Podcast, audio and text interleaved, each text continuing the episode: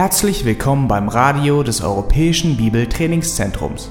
Unser Anliegen ist, dass der folgende Vortrag Sie zum Dienst für unseren Herrn Jesus Christus ermutigt.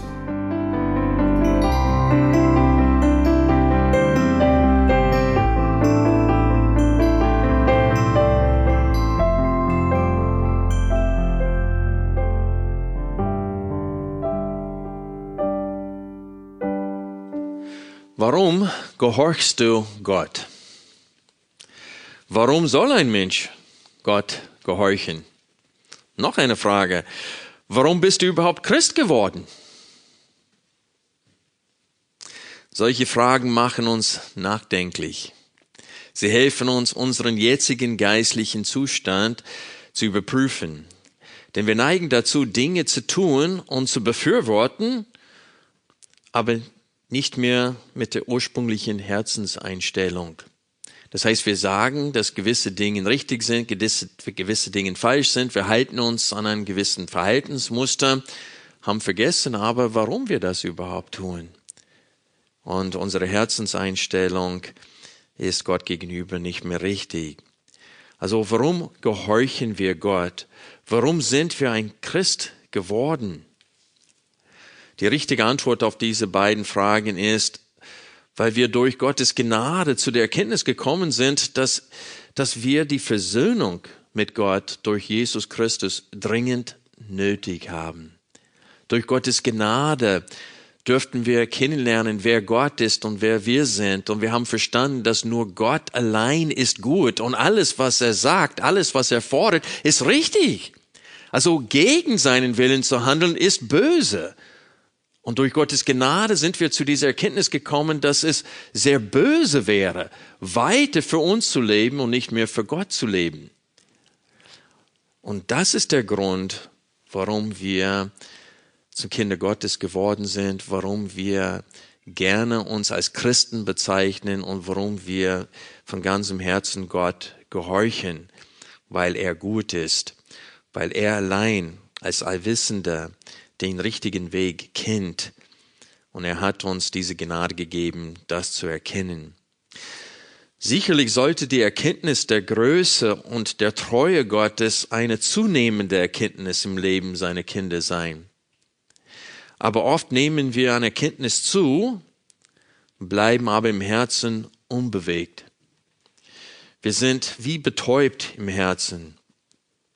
Dieser Zustand kommt, weil wir vergessen, wer Gott ist, wer wir waren und wie groß diese Gnade ist, die Gott an uns erwiesen hat. Wir sind nicht mehr von der Gnade Gottes in unserem Herzen äh, oder in unserem Leben überwältigt und aus diesem Grund ist unsere Anbetung öfters steril oder flach und unsere Herzen sind öfters kalt, so dass wir das Richtige tun, aber aus Gewohnheit und nicht mehr, weil wir Gott gefallen möchten.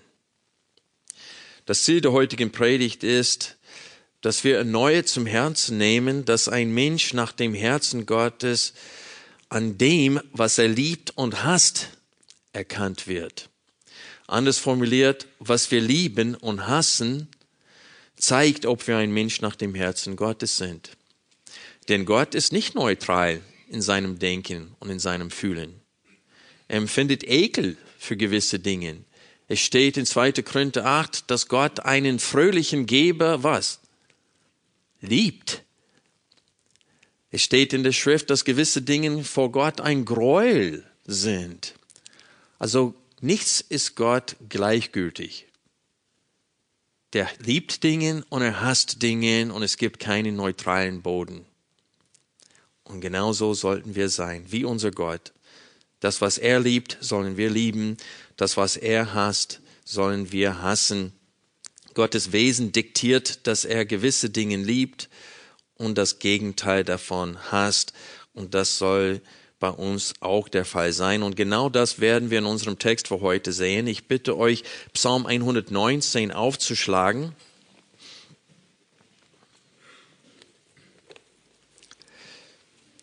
Wir betrachten heute die Verse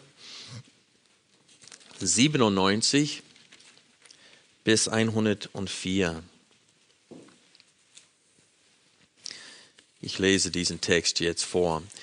Ich habe, ich lese aus verschiedenen Übersetzungen. Wenn ihr wollt, könnt ihr schon das einblenden. ALO übrigens weiß ich nicht, warum sie diese Abkürzung dafür genommen haben. Das ist aber die unrevidierte Elbefehle, falls man wissen möchte. Vers 97. Wie liebe ich dein Gesetz? Es ist mein Sinnen den ganzen Tag. Dein Gebot macht mich weise als meine Feinde, denn ewig ist es mein. Laut mancher anderer Übersetzungen steht denn immer ist es bei mir. Vers 99 aus der Schlachter. Ich bin verständiger geworden als alle meine Lehrer, denn über deine Zeugnisse sinne ich nach. Vers 100 aus der Zürcher Übersetzung. Ich bin einsichtiger als die Alten, denn ich befolge deine Befehle. 101 aus der revidierten Befehle. Von jedem bösen Pfad habe ich meine Füße zurückgehalten, damit ich dein Wort bewahre. Vers 102 ist meine Übersetzung. Von deinen Bestimmungen bin ich nicht abgewichen, weil du selbst mich unterwiesen hast. Vers 103, wie süß ist dein Wort meinen Gaumen, mehr als Honig meinem Mund. Aus deinen Vorschriften empfange ich Einsicht. Darum hasse ich jeden Lügenfaden. Der erste Hauptpunkt der heutigen Predigt lautet, ein Mensch nach dem Herzen Gottes wird an dem, was er liebt und hasst, erkannt. Und wenn ihr hier auf dem Bildschirm schaut, seht ihr, dass der erste Vers, Vers 97, das Wort Liebe ist hervorgehoben und dann in Vers 104 wird das Verb hasse hervorgehoben. Und wir sehen hier einen gewissen Rahmen für diese Strophe. Der erste Vers betont das, was wir lieben sollen und der letzte Vers betont das, was wir hassen sollen. Und das ist sicherlich kein Zufall, das ist sicherlich bewusst vom inspirierten Schreiber, dass wir eine Art Rahmen für diese Strophe haben, das, was wir lieben sollen und das, was wir auch hassen sollen. Man sieht auch äh, mit Blau äh, hervorgehoben hier die Früchte des Wortes. Es steht in Vers 98, dass das Wort Gottes uns weise als unsere Feinde macht. Vers 99 verständiger als unsere Lehrer und Vers 100 einsichtiger als die alten Menschen macht. Und so wir sehen eine gewisse Struktur hier in dieser Strophe von Inhalt. Und dann die Verse 101 und 102 betonen unsere Aufgabe und auch Gottes Aufgabe in der Heiligung. Wir sehen hier, dass wir sollen unsere Füße von jedem bösen Pfad äh, zurückhalten, damit wir sein Wort bewahren. Und auf der anderen Seite Gott selbst ist es, der uns unterwiesen hat und aus diesem Grund sind wir erfolgreich in unserem Glaubensweg. Und so wir sehen hier in, den, in diesem ganzen äh, acht Verse sehen wir das Geheimnis des Gehorsams. Und das wollen wir jetzt betrachten. Vers 97, wie liebe ich dein Gesetz, es ist mein Sinnen, den ganzen Tag. Dieser Vers sagt uns nicht allein, was, dass wir Gottes Wort lieben sollen, sondern auch, woran wir erkennen können, dass wir sein Wort lieben. Seht ihr das im Text? Woran erkennen wir laut diesem Vers, dass wir sein Wort lieben? Der zweite Teil sagt es uns. Es ist mein Sinnen den ganzen Tag. Also das Sinnen über Gottes Wort ist der Beweis dafür, dass wir das Wort lieben. Es gibt viele Christen und auch Menschen, die behaupten, Christen zu sein, die sagen, oh, ich liebe Gott, ich liebe Jesus, ich liebe sein Wort. Aber sie lesen es nie. Sie sinnen über es nicht nach. Und das ist nichts anderes als nur Selbstbetrug. Wer behauptet, das Wort Gottes zu lieben und wer behauptet, Gott zu lieben, liest sein Wort und sinnt darüber nicht nach, der betrügt sich selbst. Denn der Beweis dass wir das Gesetz Gottes lieben, ist, dass wir darüber nachsinnen. Es ist mein Sinnen den ganzen Tag.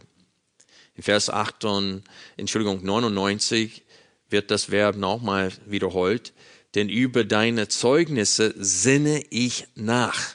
Also zweimal hier wird es betont, dass wer das Wort Gottes liebt, der sinnt darüber nach. In Vers 98 steht es, äh, entweder denn ewig ist es bei mir oder, oder immer bei mir oder denn ewig ist es mein. Ich glaube, bei mir ist, wichtig, ist richtiger hier, so dass wir sehen hier, dass das Wort immer bei ihm ist und dass er sinnt den ganzen Tag über Gottes Wort nach. Wir kommen zurück auf dieses Thema später in der Predigt, aber wir sehen hier, dass der Beweis dafür, dass ich das Wort Gottes lieb habe, ist, dass ich das Wort nicht vernachlässige. Aber wie gesagt, es gibt Christen und Menschen, die behaupten, Christen zu sein, die sein Wort Tag für Tag, Woche für Woche und Monat für Monate vernachlässigen. Also sie betrügen sich selbst. Wir müssen begreifen, dass das Sinnen über das Wort mehr als ein schlichtes Lesen des Wortes ist. Man kaut das Gelesene, bis man es verstanden hat. Man sinnt so lange über die Botschaft eines Buches oder eines Textes der Bibel nach, bis die Änderungen, die in seinem Leben nötig sind, ihm klar sind. Und dann fängt er an, auch diese, diese Baustellen in seinem Leben zu, äh, ranzugehen, dass er mir in das Bild Jesu Christi verwandelt wird. Man sinnt über Gottes Wahrheit in seinem Wort so lange nach, bis die Freude für Gott und die Liebe für den Nächsten wieder vorhanden sind. Das ist schwere Arbeit, das Nachsinnen über Gottes Wort. Das Lesen ist eine Sache, über das, was du gerade gelesen hast, nachzusinnen, bis dein Herz getroffen wird von dem, was du gelesen hast. Das ist schwere, harte Arbeit. Wer Gottes Wort aber liebt, gibt sich diese Mühe. Der Hauptgrund, warum so viele Christen so wenig Freude und Kraft haben, ist, weil sie Gottes Wort nicht lieben. Schlicht und einfach. Sie sinnen viel zu wenig über das Wort Gottes nach und sind aus diesem Grund schwach und unzufrieden mit sich selbst. Sie haben erkannt, ja, das muss sich besser werden, das muss ich auch besser machen, ja, das sollte sich in meinem Leben ändern, aber es tut sich nichts. Es ändert sich nichts. Warum? Ja, wir werden, wenn wir weiterlesen in diesem Psalm, sehen das Geheimnis des Gehorsams und ein Teil des Geheimnisses ist, dass wir Gottes Wort lieben und dass wir das Gegenteil davon hassen. Und dieses Lieben und Hassen, wenn das bei uns nicht vorhanden ist, werden wir nicht die Kraft haben, unser Fleisch zu besiegen. Wir können nicht neutral gegenüber dem Willen Gottes sein und erwarten, erfolgreich zu sein. Unsere Herzen müssen wirklich sich auf der Seite Gottes in diese Sache stellen, so dass das Wollen vorhanden ist. Ohne dass das Wollen vorhanden ist, gibt es keinen Sieg und keinen Erfolg. Denkt an den Schwerpunkt in diesem Psalm. Aus den 176 Versen gibt es nur einen Vers, ein, wo es eindeutig kein Wort für das Wort Gottes gibt. Vers 122. Der Vers davor und danach scheinen äh, auch Verse zu sein, wo das Wort nicht erwähnt wird. Aber in Vers 23 steht das Wort Zusage und auch in Vers 121 steht, äh, geht, redet er von Recht und Gerechtigkeit, die im Wort Gottes verkündigt werden. Also Vers 122 ist der einzige Vers in diesem ganzen Psalm, wo ein Synonym für das Wort Gottes nicht vorkommt entweder das Wort Wort oder Zusage oder Gesetz oder Bestimmungen oder Vorschriften, äh, Ordnungen. Solche Begriffe werden immer wieder verwendet für das Wort Gottes hier. Und so das Wort Gottes steht im Mittelpunkt und zigmal redet er davon, dass er über das Wort Gottes nachsinnt. Und wir dürfen nicht vergessen, dass er diese Worte in unseren Mund legt. Denn dies, dieses äh, Gebet ist ein Lied, das gesungen wurde. Und so, wenn man dieses Lied singt, dann sagt man zu Gott selbst, ich sinne über dein Wort nach. Ich liebe dein Wort. Ich gehorche deinem Wort. Und so ist es wichtig für uns zu verstehen, was er als Ziel hat bei der Verfassung dieses Psalms. Er wollte uns wichtig machen, klar machen, wie äh, wichtig Gottes Wort in unserem Leben ist. Also für Menschen, die eine Laktoseunverträglichkeit haben, gibt es andere Optionen. Sie können Sojamilch trinken, sie können Milch aus Reis trinken und so weiter. Und sie können sich sogar an den Geschmack gewöhnen. Aber für das Wort Gottes gibt es keinen Ersatz. Für das Nachsinnen über das Wort Gottes gibt es keinen Ersatz. Und das muss uns klar sein. Das ist ein Hauptziel dieses Schreibers. Er will uns deutlich machen, Gott will uns deutlich machen durch diesen inspirierten Psalm, wie wir über sein Wort denken müssen und wie wir mit seinem Wort umgehen sollen. Entweder wir nach, sinnen über das Wort des Gottes nach oder wir stolpern umher, anstatt auf Adlerfittichen zu fliegen. Und das ist der Grund, wenn ein Christ nicht stark ist, es liegt an dieser Sache, dass er sich zu wenig mit dem Wort Gottes beschäftigt. Denn Gott stärkt uns durch sein Wort und durch die Wahrheiten, die da äh, aufgeschrieben sind. Freunde, da der Feind ständig lügt und da unser Fleisch nach dem Gegenteil des Guten verlangt, müssen wir die Lügen des Teufels und die Begierden des Fleisches ständig im Griff halten, indem wir uns ständig an Gottes Wesen, Treue und an seinen Heilsplan erinnern. Nur dann können wir Freude mitten in der Verfolgung haben. Nur dann können wir unsere Füße von jedem Lügenpfad fernhalten. Also die Liebe zum Wort wird durch die Summe unseres Nachsinnens über das Wort erkannt. Und diese Liebe zum Wort ist nötig, wenn das Wort uns prägen und zum Nützen sein soll. Also die Liebe zum Wort Gottes ist zugleich eine Liebe zum Wesen und Willen Gottes, weil das Wort zeugt von dem Wesen Gottes und von seinem Willen. Also wenn wir das Wort lieben, dann heißt es, wir lieben dein Wort liebe ich. Und das heißt, wir lieben auch Gott. Wir lieben Gottes Wesen und seine Wahrheiten, die er in seinem Wort geschildert hat. Die Liebe zum Wesen und Willen Gottes führt automatisch dazu, dass wir das Gegenteil zum Wesen und Willen Gottes was? Hassen. Genau. Und das sehen wir in Vers 104. Aus deinen Vorschriften empfange ich Einsicht. Und ich habe in einem Lexikon gelesen, dass das Wort Vorschriften die Bedeutung durchaus hat von Warn Warnungen oder Warnschilder, so dass wenn man die Warnungen in der Schrift wahrnimmt, ist man einsichtig. So, du wirst einsichtig, indem man die Warnungen Gottes in seinem Wort wahrnimmt und zum Herzen nimmt. Und da wird man einsichtig. Und so aus den Vorschriften, was Gott vorschreibt, empfange ich Einsicht. Darum hasse ich jeden Lügenpfad. Also hier sehen wir, dass die Einsicht, die wir aus dem Wort Gottes gewinnen, uns dazu führt, dass wir Gottes Empfinden für den falschen Weg haben. Wir ekeln uns vor dem, wovor Gott sich ekelt. Was ihm ein Gräuel ist, wird auch uns zum Gräuel. Ich muss die junge Leute kurz ansprechen an dieser Stelle. Wenn deine Eltern dir aus frommen Gründen etwas verbieten, wie reagierst du darauf?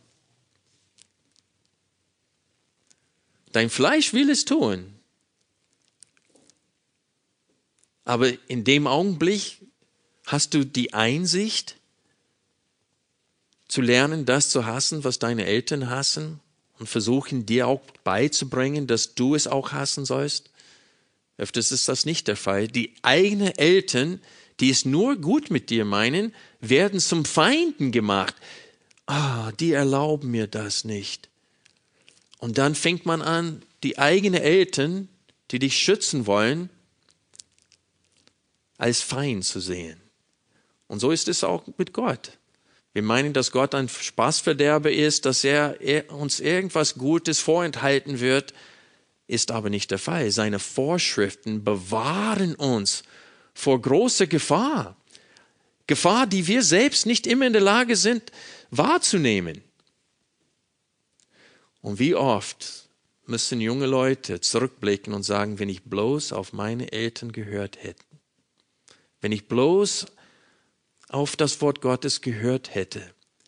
Und wir sehen hier, dass wenn wir Einsicht gewinnen, dann sind wir nicht mehr neutral den Dingen gegenüber, die im Gottes Wort verboten sind. Wir lernen die hassen. Eine Frau, die sich unangemessen anzieht und verlocken will, auf einmal finden wir sie, das ist ekelhaft. Wir finden diese Frau nicht mehr schön. Wir finden eine Frau, die sich anständig anzieht und verhält. Die finden wir attraktiv auf einmal. Nicht die Frau, die, die wirklich zeigt, was für eine Figur sie hat und so weiter und Menschen, Männern manipulieren will mit ihrem Aussehen. Und das ist, was es heißt, das Wort Gottes zu lieben und zu hassen. Denn das Wort offenbart das, was Gott liebt und das, was Gott hasst. Laut Vers 104 sehen wir hier, dass wir jeden Lügenpfad oder krummen Weg hassen sollen. Dieser Hass kommt durch Einsicht. Und die Einsicht wird aus den Vorschriften Gottes empfangen. Das, was Gott als richtig und falsch vorgeschrieben hat, bringt uns Einsicht. Die Einsicht ist, wenn wir Gottes Perspektive zu allen Handlungen hier auf Erden haben. Das ist die Einsicht. Wir betrachten jegliche Art von Unzucht als Perversion und ekeln uns davor, auch wenn unser Fleisch genau das tun will. Dieses Abscheuern der Dinge, die Gott selbst hasst, hilft uns, die falschen Begierden unseres Fleisches zu widerstehen. Denkt an das, was Paulus schrieb in Epheser 4. Er sagte, wir wollen gewisse Dinge nicht mal erwähnen, nicht mal mit der Zunge zum Ausdruck bringen. Und wir wir schämen uns vor dem vorherigen Wandel, sagt er. Dingen, wovor wir uns jetzt schämen. Das ist, was hier im Psalm 119 gemeint ist, in dieser Strophe. Wenn du Ekel empfindest für dein bisherigen Leben oder vorherigen Leben, dann hast du Einsicht gewonnen und verstehst, dass das falsch ist. Früher haben wir Dinge mit Begehren getan, nach der Wiedergeburt blicken wir zurück und durch Gottes Gnade dürfen wir, wissen, dürfen wir uns schämen vor diesen Dingen. Wer von uns will seine Vergangenheit rühmen?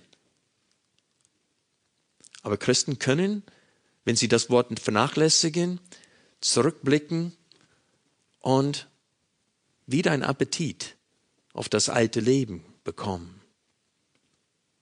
und sogar bedauern, dass gewisse Sünden nicht begangen wurden. Es ist wichtig für uns zu verstehen, wie wichtig das Wort, was für eine Rolle das Wort Gottes spielt, wenn wir das lieben sollen, was Gott liebt und das hassen sollen, was Gott hasst, was äußerst notwendig ist, wenn wir Erfolg gegen die Begierden des Fleisches und gegen die Lügen des Teufels haben sollen im Alltag. Obwohl das Wort Gottes oft der Grund ist, warum die Welt uns hasst, weil wenn wir das, dem Wort gehorchen, dann hasst uns öfters die Welt. Auch wenn das der Fall ist, die Vorzüge der Segnungen, die aus dem Wort zu uns kommen, sind so viel größer, dass dieses Leiden wegen des Wortes nicht ins Gewicht fällt mit diesen Segnungen. Denn wir lesen hier in den Versen 98 bis 100, dass das Wort Gottes uns weiser als unsere Feinde macht, verständiger als unsere Lehre und einsichtiger als die Alten. Und diese Vorteile stehen in den nächsten Versen im Mittelpunkt. Der zweite Hauptpunkt der heutigen Predigt lautet, wahre Weisheit beginnt mit der Furcht des Herrn und führt zu einem Leben des Gehorsams. Achte bitte auf die Betonung hier in, diesen, in dieser Strophe auf Gehorsam. Also drei Verse hintereinander betonen diese Gehorsam. Äh, der erste Vers ist Vers 100. Wir lesen hier, denn ich bin einsichtiger als die Alten, denn ich befolge deine Befehle. Dann Vers 101, von jedem bösen Vater habe ich meine Füße zurückgehalten, damit ich dein Wort bewahre. Und dann Vers 102, von deinen Bestimmungen gewichen bin ich nicht. Und so wir sehen hier eine sehr starke Betonung in, in drei Versen hintereinander, dein Wort gehorche ich. Und wir sehen, wir lernen etwas sehr Wichtiges über, was es heißt, weise zu sein, verständig zu sein, einsichtig zu sein. Es wäre falsch, wenn wir denken würden, dass dieser Mann, dieser Psalmist sich selbst lobt hier, wenn er sagt, dass er weise als seine Feinde ist, verständiger als äh, seine Lehrer und einsichtiger als die Alten. Er rühmt sich selbst nicht. Der staunt einfach über die Kraft des Wortes Gottes nach. Er staunt einfach über, was Gott in kurzer Zeit in seinem Leben angestellt hat. Er staunt einfach darüber nach, was für eine Wirkung das Wort Gottes auf dem Leben eines jungen Menschen haben kann so dass ein junger Mensch verständiger und weise ist als viele Menschen, die viel älter sind. Denke an Elihu. Der war weiser als die anderen drei Freunde von Hiob, die auch älter waren, weil sie eine falsche Theologie hatten. Ein Wohlstandsevangelium. Und so wir sehen hier, dass er selbst staunt über was das Wort Gottes in seinem Leben bewirkt hat und er schaut das Leben seiner Lehrer an, er schaut das Leben vieler alten Menschen um ihn herum an und er, er muss zu dieser Erkenntnis kommen, ich bin weise, verständiger und einsichtiger als diese. Allein wegen deines Wortes, Gott. Dein Wort hat das in mir bewirkt. Und wir wollen jetzt betrachten, was das heißt. Inwiefern ist er weise? Inwiefern ist er verständiger? Inwiefern ist er einsichtiger? In Vers 98 sehen wir, dass er Feinde hat. Wie sind diese entstanden? Und in diesem Zusammenhang sind sie entstanden durch seine Liebe zum Wort und durch seinen kompromisslosen Wandel. Ihr kennt noch aus 1. Petrus Kapitel 4, wo Petrus spricht davon, dass wir uns wappnen sollen mit derselben Gesinnung wie Jesus. Und der sagt, wir sollen nicht mehr im Fleisch wandeln. Und ich lese ab Vers 2, um die im Fleisch noch übrige Zeit nicht mehr den Begehrten der Menschen, sondern dem Willen Gottes zu leben, denn die vergangene Zeit ist uns genug, den Willen der Nationen vollbracht zu haben, als ihr wandeltet im Ausschweifungen, Begehrten, Trunkenheit, Festgelagen, Trinkgelagen und frevelhaften Götzendiensten. Hierbei, und hier kommt es jetzt, hier ist die Feindschaft uns gegenüber. Hierbei befremdet es sie, das heißt die Weltmenschen, dass ihr nicht mehr mitläuft, mitlauft in demselben Strom der Heillosigkeit und sie lästern, die dem Rechenschaft geben werden, der bereit ist, Lebende und Tote zu richten. Also seine Feinde halten sich für klug, aber wer sich den Kindern Gottes gegenüber feindlich verhält, der ist ein Narr. Und das sehen wir hier, dass diese Feindschaft entstanden ist, weil er Gott gehorchen will. Aber die Tatsache, dass sie die Menschen, die Gott fürchten und für ihn leben wollen, als Feinde betrachten und als Feinde behandeln, zeigt, wie dumm sie sind. Denn jeder Mensch wird vor Gott stehen und jeder Mensch wird Rechenschaft abgeben für dieses Leben, wie wir gerade hier in 1. Petrus gelesen haben, die dem Rechenschaft geben werden, der bereit ist, Lebende und Tote zu richten. Aber der Grund, warum sie äh, uns hassen, wird uns überall in der Schrift gesagt, weil wir das Richtige tun und sie das Falsche. 1. Johannes Kapitel 3 bezüglich Kain und Abel. Das ist die Aussage dort. Also seine Feinde oder die Feinde dieser Psalmisten halten sich für klug, Aber wer sich den Kindern Gottes gegenüber feindlich verhält, der ist wirklich töricht. Zuflucht bei Gott zu suchen, auch wenn es dir das Leben kostet, ist immer weiser, als in der Sünde zu leben, damit man für ein paar Jahre ein gemütliches Leben hier führen kann und damit man die Anerkennung und die Gesellschaft äh, dieser Welt genießen kann.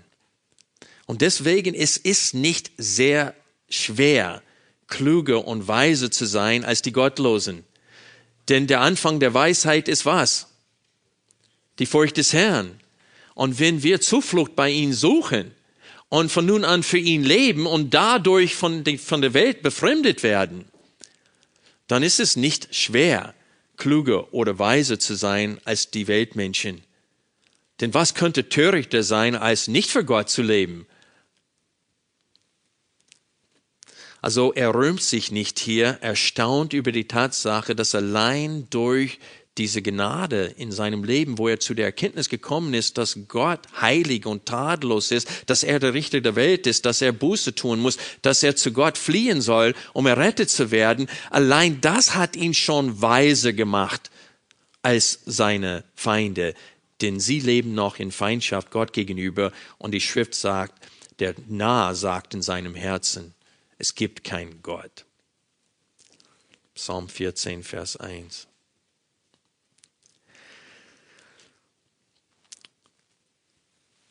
Jesus hat dies gesagt. Er sprach aber zu allen, wenn jemand mir nachkommen will, verleugne er sich selbst und nehme sein Kreuz auf täglich und folge mir nach. Denn wer sein Leben retten will, wird es verlieren. Wer aber sein Leben verliert um meinetwillen, der wird es retten. Denn was wird es einem Menschen nützen, wenn er die ganze Welt gewöhne, sich selbst aber verlöre oder einbüßte? Denn wer sich meine und meine Worte schämt, dessen wird der Sohn des Menschen sich schämen, wenn er kommen wird in seine Herrlichkeit und der des Vaters und der heiligen Angel, oder Angels, das war Englisch, Engeln. Der Psalmist schaut das Schicksal seiner Feinde an und betrachtet in Gottes Wort sein Schicksal als Kind Gottes und stellt fest, dass er mit keinem seiner Feinde tauschen möchte auch wenn er deswegen hier in diesem Leben leiden muss, schaut er auf das Ende der Dinge und weiß, dass es weise ist, ein Leben mit Gott zu führen. Aber der Psalmist will mehr als das zum Ausdruck bringen. Er will hiermit sagen, dass der Lebensweg, der von Gott vorgeschrieben wird, ein viel weiser und viel erhabener Weg ist als der Weg der Gottlose. Er will nicht nur sagen, wegen der zukünftigen Strafe ist es weise, sondern er wird sagen, es ist jetzt schon weise. Denn wer mit Gott jetzt wandelt, der hat weniger Sorge und weniger Probleme in diesem Leben, als wenn man das Wort Gottes verachtet.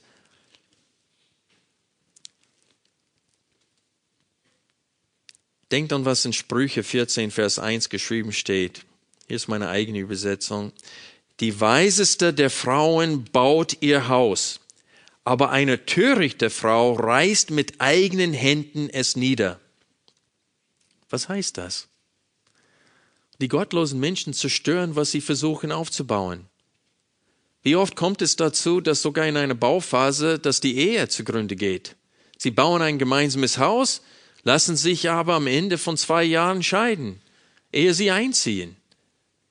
Das kommt häufig vor. Sie reißen nieder, was sie versuchen aufzubauen. Und deswegen sagt er, dein Wort hat mich verständiger, weise, einsichtiger gemacht als alle diese, alle meine Feinde, meine Lehrer und die Alten.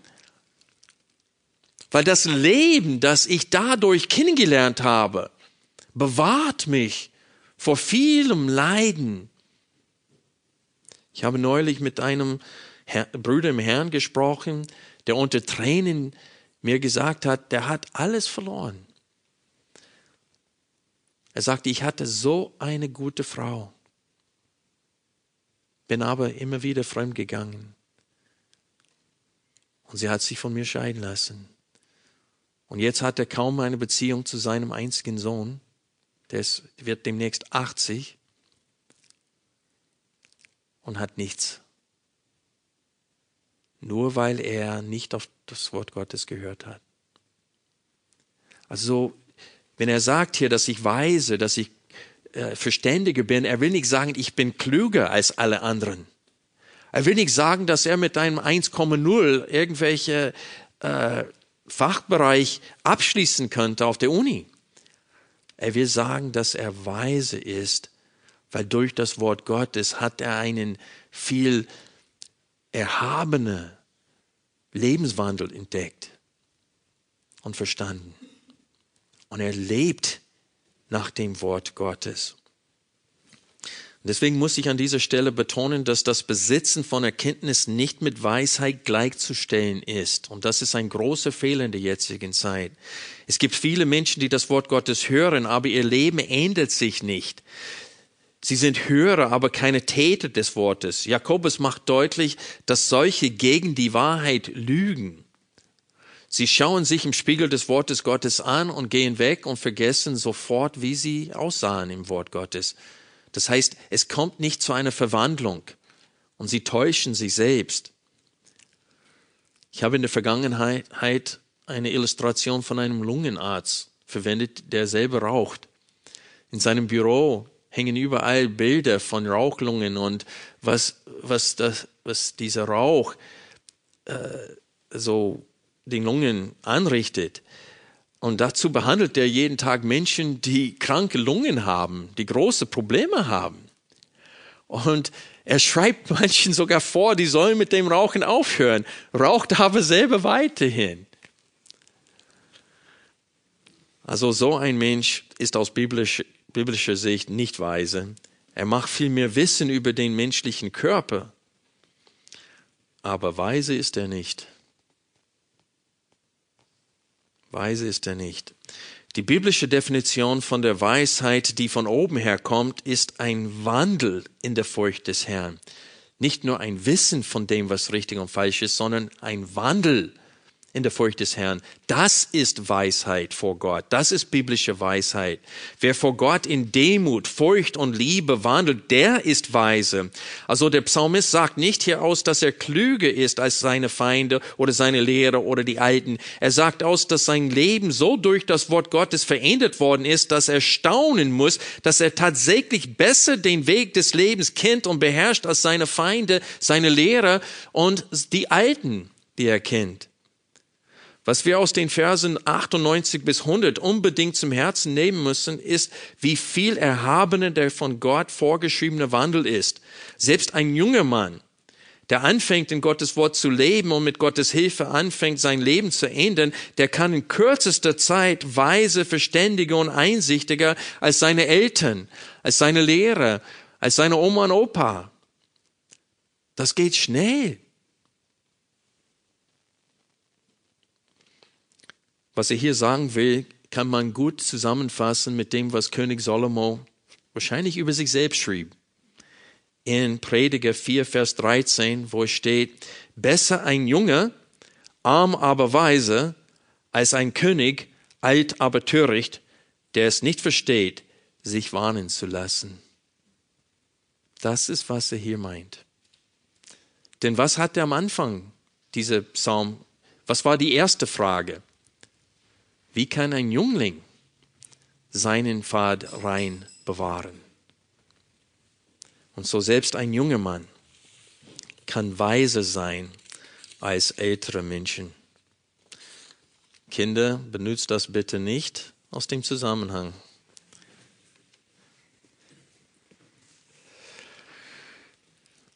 Dritter Hauptpunkt der heutigen Predigt.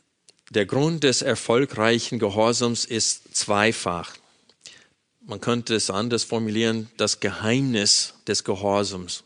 Das Geheimnis des Gehorsams. Es gibt zwei wichtige Punkte. Eins habe ich schon betont, nämlich, dass wenn wir wirklich äh, so gehorchen wollen, wie er sich selbst beschreibt hier in Vers 100, Vers 101 und Vers 102, ich befolge deine Befehle. Von jedem bösen Pfad habe ich meine Füße zurückgehalten, damit ich dein Wort bewahre. Von deinen Bestimmungen bin ich nicht abgewichen.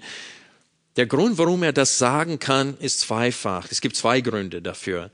Erstens, das Nachsinnen über das Wort bewirkte in ihm eine Liebe für den Willen Gottes und ein Hass auf allen krummen Wegen. Wir lesen in Vers 103, dass Gottes Wort süße als Honig ist für ihn. Die Verse 103 und 104 stehen, dass da, was lieblich ist und das da, was hässlich ist. Das Wort ist lieblich. Das Gegenteil vom Wort Gottes ist hässlich. Dass wir dasselbe Empfinden für das Wort Gottes und denselben Ekel für die Sünde haben wie der Psalmist, ist von diesem Nachsinnen über das Wort Gottes abhängig. Wir müssen genauso leben wie, wie er, wenn wir genauso uns verhalten wollen. Es sind so viele Leute, die Fußball gucken und schimpfen und tadeln und alles und sie konnten nicht mal 30 Sekunden diese Tempo mithalten da auf dem Spielfeld. Die sind vom Sessel aus können sie Fußball super spielen. Aber wenn wir diese Leistung, die diese Leute bringen, wie können sie so eine Leistung bringen? Was muss vorher stattfinden, dass sie so eine Leistung bringen können auf dem Spielfeld? Dass sie 90 Minuten und dann in Überlänge manchmal 120 Minuten volle Polle laufen können, hin und, und ich rede, sagt man Sprinting? Also hin und her, das ist unglaublich. Ich weiß nicht mehr, wie viele Kilometer Mühle läuft in einem Spiel. Wie viel? Zwölf manchmal. Also unglaublich, wie viel Salz sie verlieren in einem Spiel. Das ist unglaublich, was für eine Leistung sie bringen. Aber warum können sie so eine Leistung bringen? weil sie trainieren. Und wenn wir wie Daniel, wie Noah, wie David, wie die Helden in der Schrift auftreten wollen, dann müssen wir auch das tun, was sie getan haben. Und sie haben über das Wort Gottes nachgesinnt. Und das fordert Aufwand. Und ohne diesen Aufwand wirst du ständig versagen. Immer wieder, wir, wir Christen haben uns an diesen Begriff gewöhnt, Therapie. Dass man zur Seelsorge geht und lange dasselbe immer wieder hört. Und immer wieder. Und man kommt nicht vorwärts. Einer hat mir einmal gesagt, ja, meine Mutter war so, deswegen bin ich so.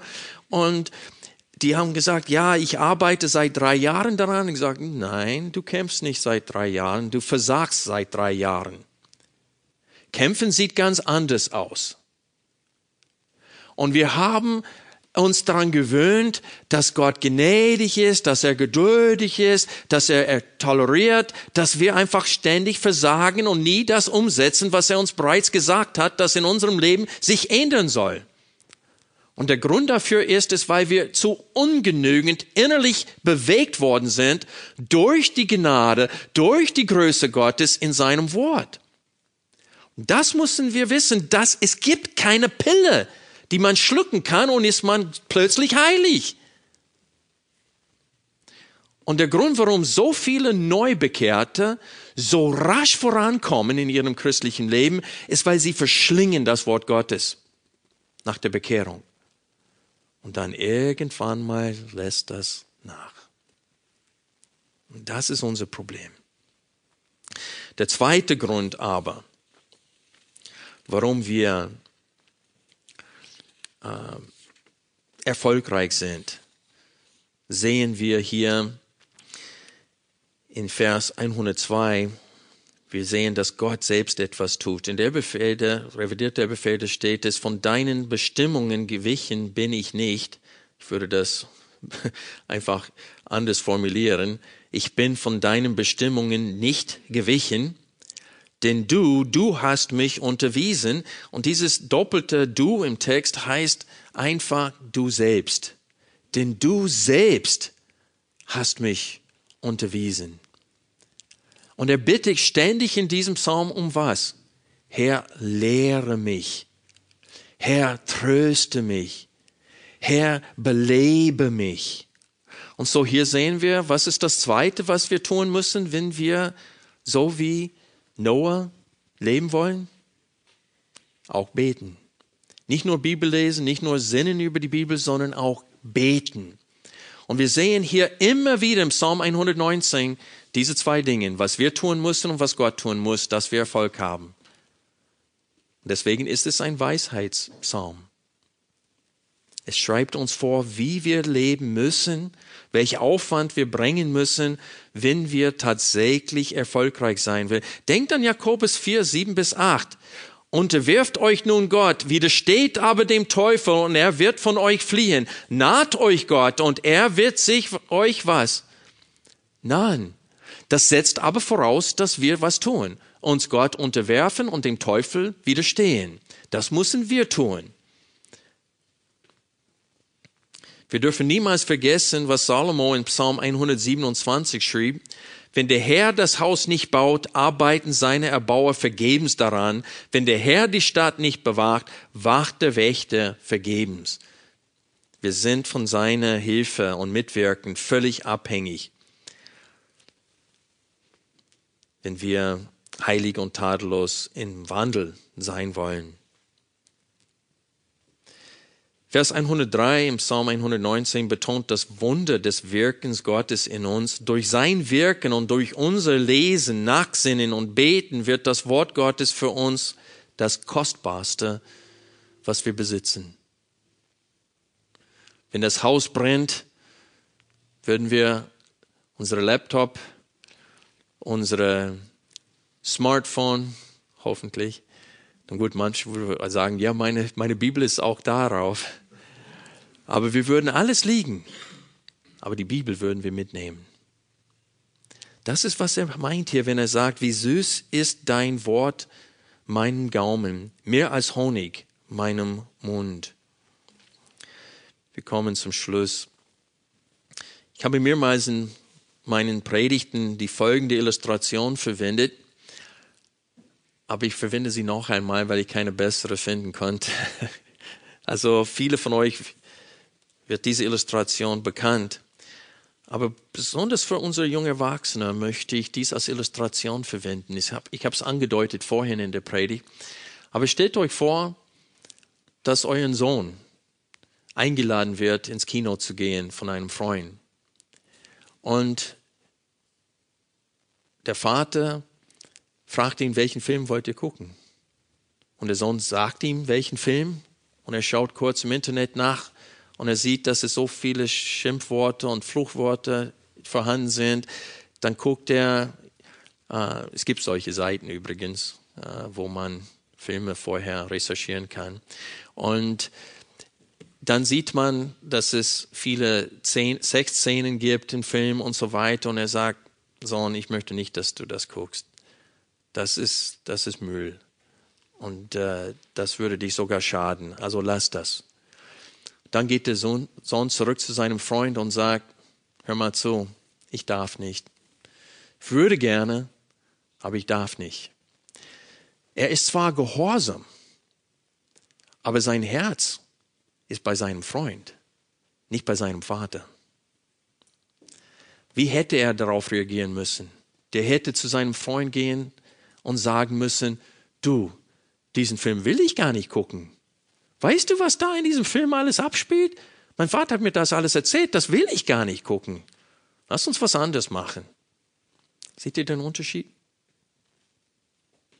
Und das ist der Unterschied zwischen lieben und hassen dessen, was Gott in seinem Wort offenbart. Entweder wir lieben das, was Gott liebt und hassen das, was Gott hasst, oder wir betrachten Gott als ein Spaßverderber, der unser Leben einfach so einschränken will. Wir sind wie Teenager manchmal, die ihre Eltern falsche Motivationen unterstellen. Und so wir müssen wissen, es reicht nicht, noch lange nicht, das Wort zu kennen. Wir müssen das Wort lieben. Und wie oft und wie lange wir nachsinnen über das Wort, ist der Beweis, ob wir das Wort lieben oder nicht. Lass uns beten.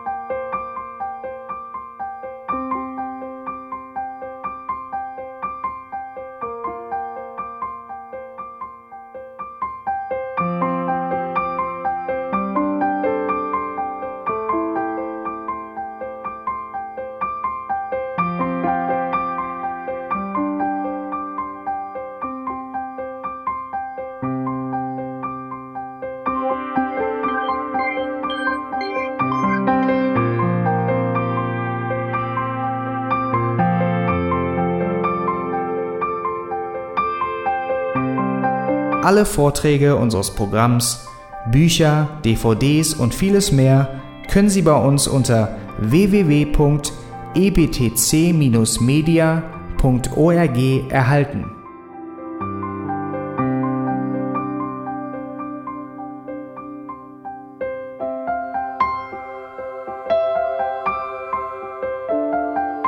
Radio Neue Hoffnung ist frei und ohne Werbung nur aufgrund Ihrer Spenden möglich. Wenn Sie weitere Informationen dazu finden möchten, wie Sie Radio Neue Hoffnung unterstützen können, besuchen Sie die Webseite www.rnh.de.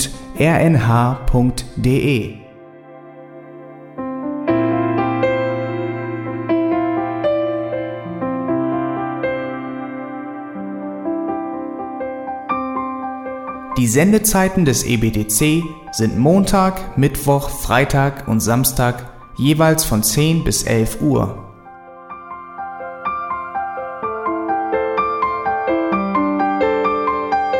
Sie finden uns im Internet unter www.auslegungspredigt.org. Eine E-Mail können Sie uns senden an radio@auslegungspredigt.org. Telefonisch erreichen Sie uns unter 0049 30 60 988 610.